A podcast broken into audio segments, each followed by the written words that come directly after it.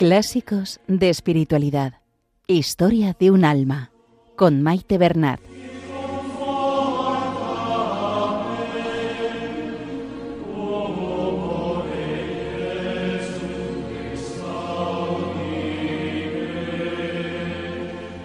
Un saludo a todos los oyentes de Radio María y bienvenidos al programa Clásicos de Espiritualidad. Saludamos a nuestra Madre, la Virgen María, y a ella nos encomendamos, que nos ponga bajo su manto protector y que todo cuanto hagamos sea para mayor gloria de Dios. Que interceda por nosotros y por el mundo entero.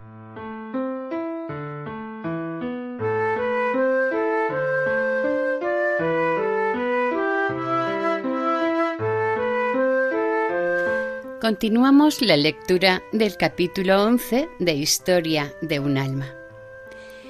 En el programa de hoy, en primer lugar, Teresita utiliza el símil de un pincel para explicar que somos instrumentos de Dios. Nos cuenta también todo aquello que Dios le dio a conocer y aprendió cuando ejerció de maestra de novicias, una de sus enseñanzas principales. Pensaba que tal tarea era superior a sus fuerzas, pero descubrió que lo único que tenía que hacer era estar cada día más unida a Jesús y lo demás vendrá por añadidura.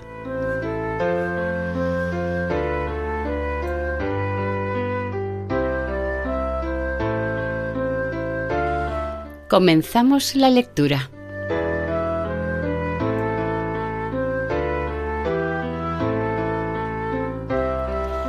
Continuación del capítulo 11 de Historia de un alma. 3. El pincelito.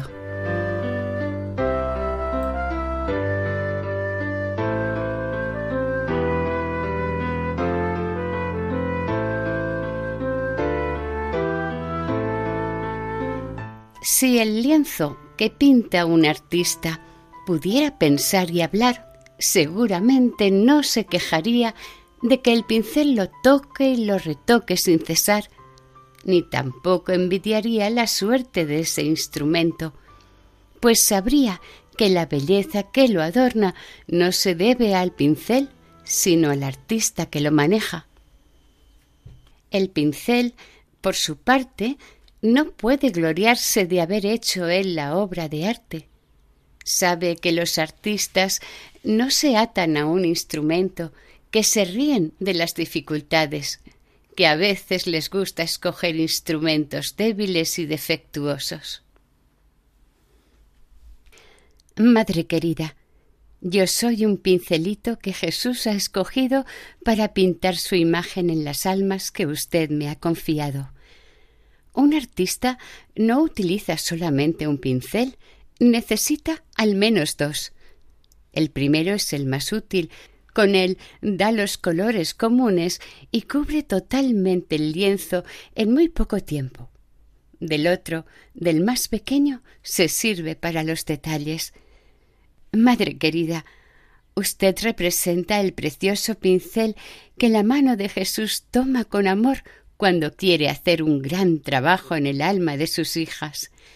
Y yo soy el pequeñito del que luego quiere servirse para los detalles menores. La primera vez que Jesús se sirvió de su pincelito fue hacia el 8 de diciembre de 1892. Siempre recordaré aquella época como un tiempo de gracia. Voy a confiarle, madre querida, aquellos dulces recuerdos. Cuando a los quince años tuve la dicha de entrar en el Carmelo.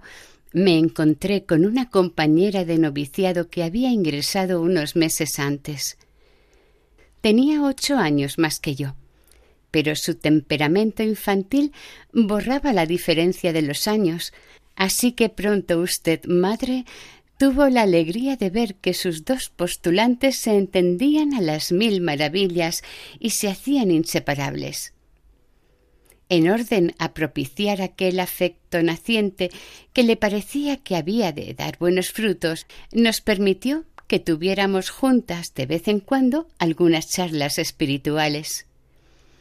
Mi querida compañera me encantaba por su inocencia y por su carácter abierto. Pero, por otro lado, me extrañaba ver cuán distinto era el afecto que ella le tenía a usted del que le tenía yo. Había también en su comportamiento con las hermanas muchas otras cosas que yo hubiera deseado que cambiase. Ya en aquella época Dios me hizo comprender que hay almas a las que su misericordia no se cansa de esperar, a las que no concede su luz sino paso a paso.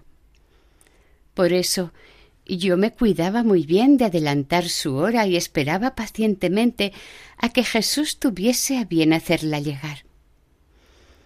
Reflexionando un día sobre el permiso que usted nos había dado para hablar y así inflamarnos más en el amor de nuestro esposo, como dicen nuestras santas constituciones, me di cuenta con tristeza de que nuestras conversaciones no alcanzaban el fin deseado. Entonces Dios me dio a entender que había llegado el momento y que ya no tenía por qué tener miedo a hablar, o que, de lo contrario, debería poner fin a unas conversaciones que tanto se parecían a las de dos amigas del mundo. Aquel día era sábado. Al día siguiente, durante la acción de gracias, le pedí a Dios que pusiera en mi boca palabras tiernas y convincentes, o más bien, que hablase él mismo por mi boca. Jesús escuchó mi oración y permitió que el resultado colmase ampliamente mi esperanza, pues los que vuelvan su mirada hacia Él quedarán radiantes y la luz brillará en las tinieblas para los rectos de corazón. Las primeras palabras se aplican a mí y las segundas a mi compañera, que realmente tenía un corazón recto.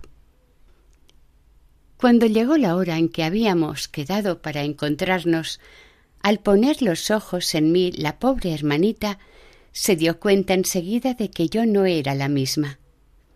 Se sentó a mi lado sonrojada y yo, apoyando su cabeza en mi corazón, le dije con llanto en la voz todo lo que pensaba de ella, pero con palabras tan tiernas y manifestándole tanto cariño que pronto sus lágrimas se mezclaron con las mías.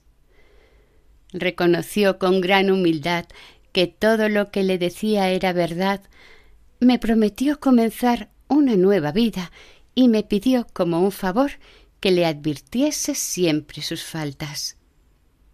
Al final, en el momento de separarnos, nuestro afecto se había vuelto totalmente espiritual. No había ya en él nada de humano. Se hacía realidad en nosotras aquel pasaje de la Sagrada Escritura. Hermano ayudado por su hermano es como una plaza fuerte. Lo que Jesús hizo con su pincelito se hubiera borrado pronto si él, madre, no hubiese echado mano de usted para consumar su obra en aquella alma que él quería toda para sí. A mi pobre compañera la prueba le pareció muy amarga, pero la firmeza que usted usó con ella acabó por triunfar. Y entonces fue cuando yo, tratando de consolarla, pude explicarle a quien usted me había dado por hermana entre todas las demás en qué consiste el verdadero amor. Le hice ver que era a sí misma a quien amaba y no a usted. Le conté cómo la amaba a usted yo y los sacrificios que me había visto obligada a hacer en los comienzos de mi vida religiosa para no encariñarme con usted de manera puramente material, como el perro se encariña con su dueño. El amor se alimenta de sacrificios y de cuantas más satisfacciones naturales se priva el alma, más fuerte y desinteresado se hace su cariño. Recuerdo que siendo postulante me venían a veces tan fuertes tentaciones de entrar en su celda por mi satisfacción personal, por encontrar algunas gotas de alegría, que me veía obligada a pasar a toda prisa por delante de la procura y agarrarme fuertemente al pasamanos de la escalera. Me venían a la cabeza un montón de permisos que pedir.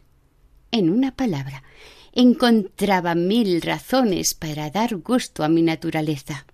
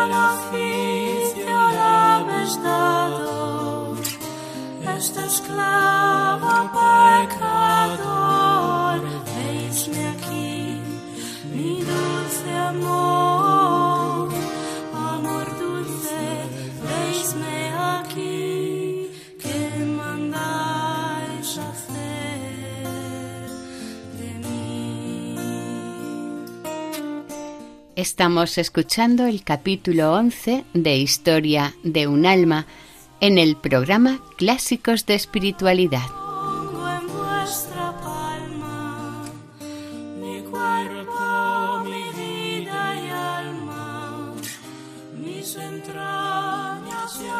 Cuatro. Poder de la oración y el sacrificio. Cuánto me alegro ahora de todas las renuncias que me impuse desde el comienzo de mi vida religiosa. Ahora gozo ya del premio prometido a los que luchan valientemente. Siento que ya no necesito negarme todos los consuelos del corazón, pues mi alma está afianzada en el único a quien quería amar. Veo feliz que, amándolo a él, el corazón se ensancha y que puede dar un cariño incomparablemente mayor a los que ama que si se encerrase en un amor egoísta e infructuoso. Madre querida, le he recordado el primer trabajo que usted y Jesús quisieron llevar a cabo sirviéndose de mí. No era más que el preludio de los que iban a serme confiados. Cuando me fue dado penetrar en el santuario de las almas, vi enseguida que la tarea era superior a mis fuerzas. Entonces me eché en los brazos de Dios como un niñito y escondiendo mi rostro entre sus cabellos le dije Señor, yo soy demasiado pequeña para dar de comer a tus hijas. Si tú quieres darle a cada una, por medio de mí, lo que necesita, llena tú mi mano y entonces, sin separarme de tus brazos y sin volver siquiera la cabeza, yo entregaré tus tesoros al alma que venga a pedirme su alimento. Si lo encuentra de su gusto, sabré que no me lo debe a mí, sino a ti. Si por el contrario se queja y encuentra amargo lo que le ofrezco, no perderé la paz. Intentaré convencerla de que ese alimento viene de ti y me guardaré muy bien de buscarle otro. Madre, desde que comprendí que no podía hacer nada por mí misma, la tarea que usted me encomendó dejó de parecerme difícil. Vi que la única cosa necesaria era unirme cada día más a Jesús y que todo lo demás se me daría por añadidura. Y mi esperanza nunca ha sido defraudada. Dios ha tenido a bien llenar mi manita cuantas veces ha sido necesario para que yo pudiese alimentar el alma de mis hermanas. Le confieso, madre querida, que si me hubiese apoyado lo más mínimo en mis propias fuerzas, pronto le hubiera entregado las armas. De lejos Parece de color rosa eso de hacer bien a las almas, hacerlas amar más a Dios. En una palabra, modelarlas según los propios puntos de vista y los criterios personales. De cerca ocurre todo lo contrario. El color rosa desaparece y una ve por experiencia que hacer el bien es algo tan imposible sin la ayuda de Dios como hacer brillar el sol en plena noche. Se comprueba que hay que olvidarse por completo de los propios gustos y de las ideas personales y guiar a las almas por los caminos que Jesús ha trazado para ellas sin pretender hacerlas ir por el nuestro.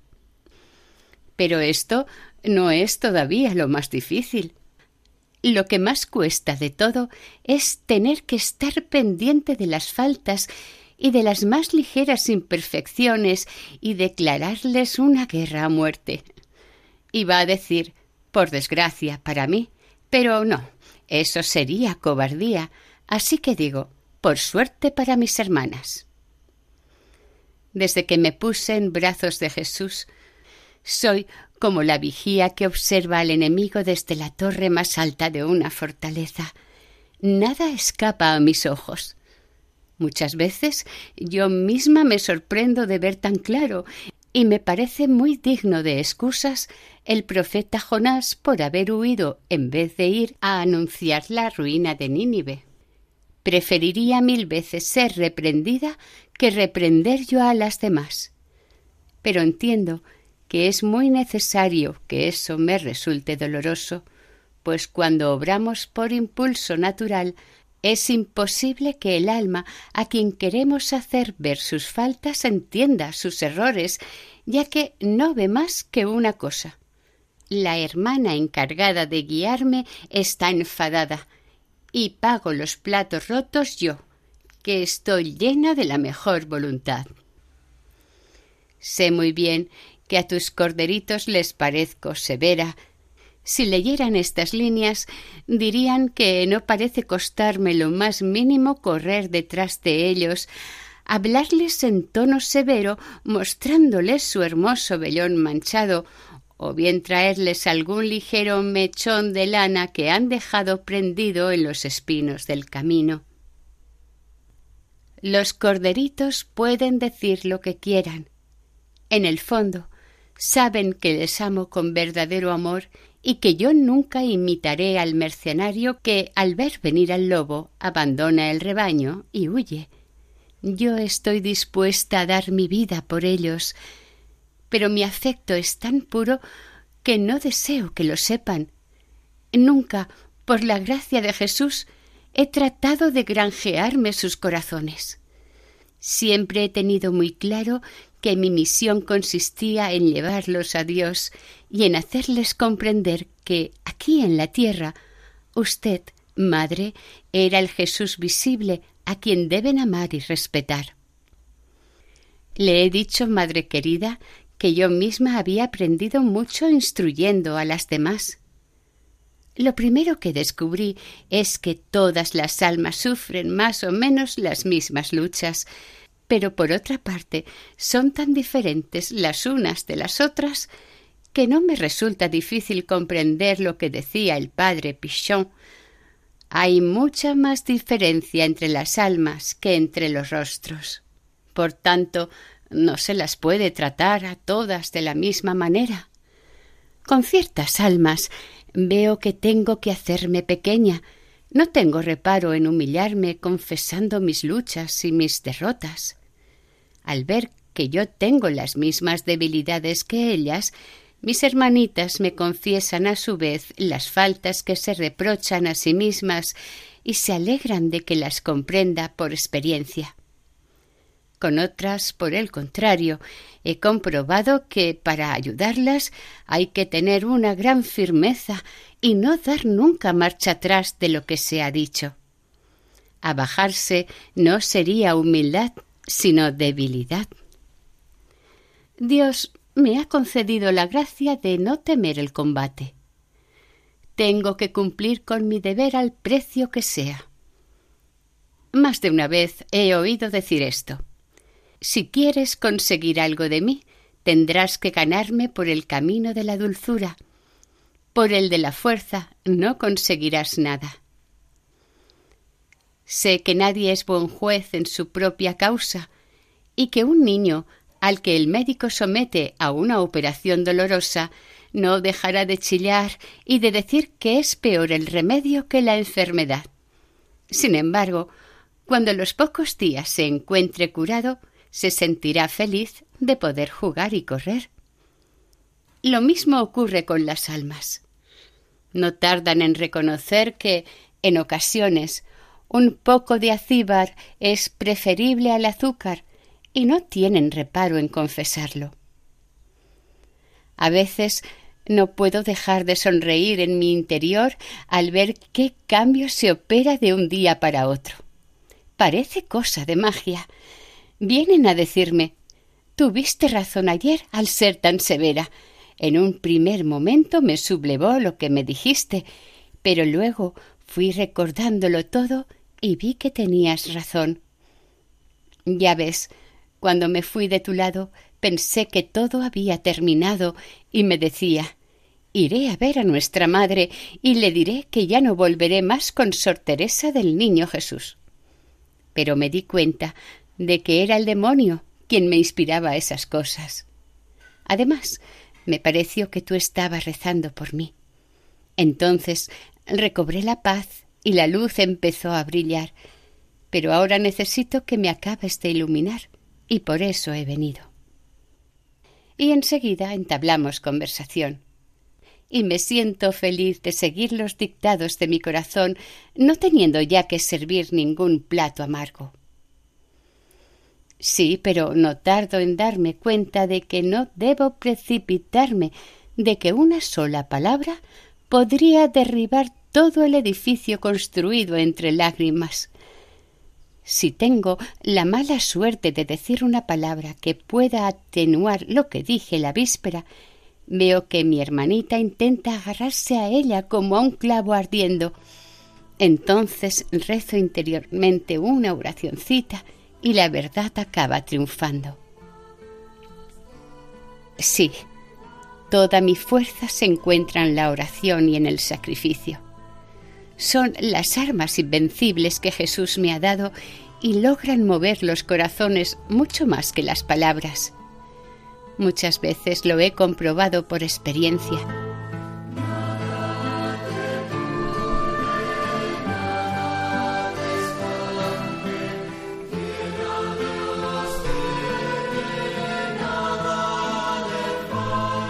Y hasta aquí el programa de hoy. Continuaremos la semana que viene, si Dios quiere, con el capítulo 11. Para ponerse en contacto con el programa, nuestra dirección de correo electrónico es clásicos de Pueden volver a escuchar el programa e incluso descargarlo en la sección de podcast de la página web de Radio María. Si desean adquirir el programa, pueden llamar al 91 8 22 80 10. Que el Señor y la Virgen les bendigan.